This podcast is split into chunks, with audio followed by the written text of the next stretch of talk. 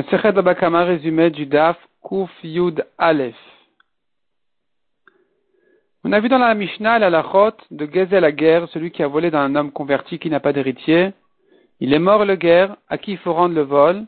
Il faudra le rendre aux Kohanim. Aux Kohanim qui sont de service cette semaine au Batamikdash. Il devra donc leur donner le vol et le Korban Hacham qu'il doit faire. Quand il a juré au converti, il a juré à faux, il vient avouer, il doit rendre donc maintenant le vol, le cinquième et un korban hacham.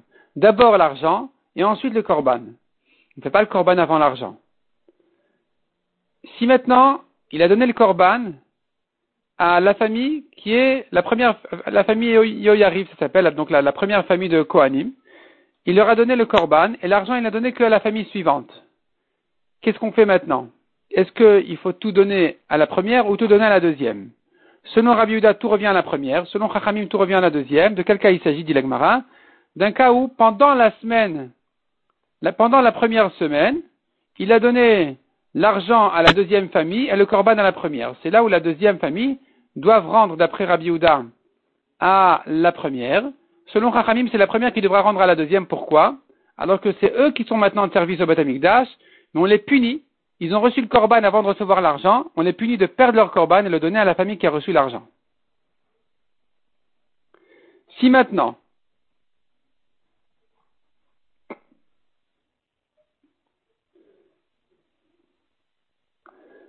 si maintenant la première famille, on fait le corban avant de recevoir l'argent, le voleur doit refaire un corban. Après donner l'argent, il devra refaire un corban donc, quand il a donné l'argent à, la deuxième famille, il leur donnera aussi un korban, un korban caché à faire. Et tout de même, la première famille n'a pas perdu son korban pasoul, ils pourront l'utiliser, en tout cas pour sa peau. Le korban, il est pas saoul, mais au moins sa peau, ils peuvent la récupérer. L'Egmara précise encore, si le korban, si la première semaine est passée et que le korban est encore vivant, on donnera le korban à la deuxième famille. Alors que Rabbi Houda, en général, il dit de, rendre l'argent à la première famille, puisque la semaine est passée, le korban passera donc à la deuxième famille. On considère que la première famille a été mochel à la deuxième, famille de Keuna. Si maintenant la deuxième semaine est aussi passée, et que le korban n'a pas encore été fait, là, on retrouve le premier statut, on retrouve le premier din, que la deuxième famille doit rendre l'argent à la première famille qui a le korban. La prochaine fois qu'ils seront au Batamikdash, alors ils feront le korban. On ne dira pas que la première famille a été mochel à la deuxième ou quoi.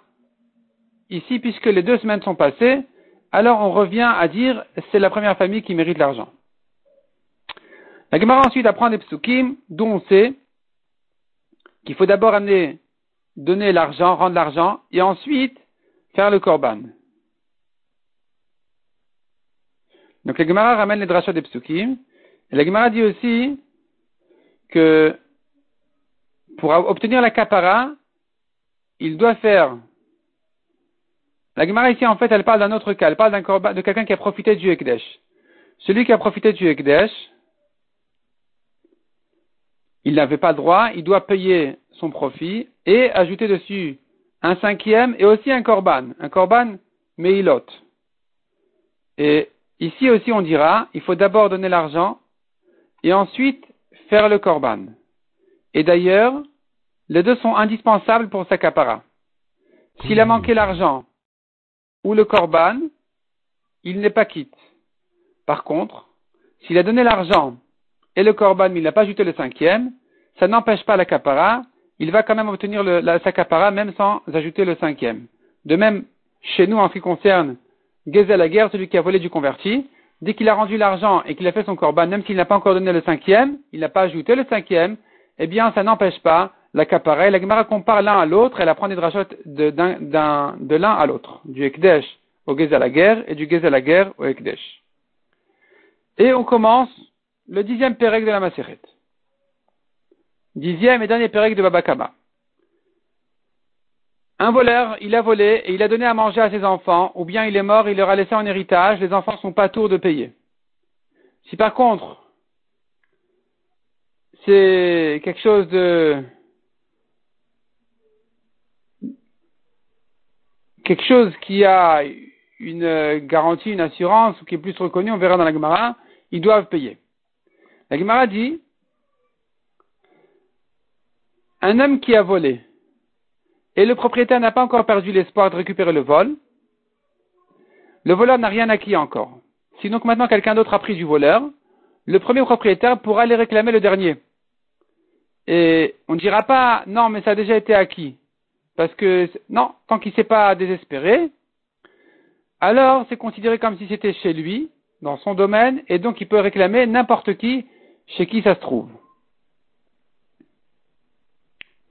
Donc notre Mishnah a dit que les enfants sont pas tours, c'est à condition qu'il a fait Yehush, que le propriétaire a, perdu l'espoir de récupérer son vol, c'est là où les enfants sont pas tours. Mais s'il n'a pas perdu l'espoir, ils doivent payer. La Gemara ensuite ramène une marloquette générale sur un héritier. Est-ce qu'il doit rendre le vol de son père, oui ou non? Sachant que, en principe, on dit, dès qu'il y a eu Yehush, Veshinui Reshut, dès que le propriétaire a fait Yehush, ça y est, il a perdu l'espoir de retrouver son vol, et que ça a changé de domaine, ces deux étapes-là font que le dernier acquiert, acquiert le vol. Le dernier acquiert le vol. Donc maintenant, comme par exemple à propos de Loulav, on dit, un a volé le Loulav, il a vendu à quelqu'un d'autre, le dernier peut faire la mitzvah avec. Il est à lui. Il est au dernier. Pourquoi? Si le propriétaire a fait Yehush, il a perdu l'espoir de retrouver et qu'il y a eu un changement de domaine, donc c'est acquis au dernier, il n'a plus la mitzvah, il n'a plus l'obligation de rendre le vol au propriétaire. Ça, c'est dit quand été vendu. Mais quand c'est hérité, est-ce qu'on dira la même chose? Est-ce qu'on dira qu'il y a eu un changement de domaine? Donc avec un Yehush, c'est acquis à l'héritier ou pas? Selon Rami Barhama, oui, c'est acquis à l'héritier. L'héritier est comme un acheteur. Selon Rava, l'héritier n'est pas comme un acheteur. Il doit rendre. Même s'il y a eu Yehush, c'est pas assez, il a eu encore de changement de domaine, donc il doit rendre.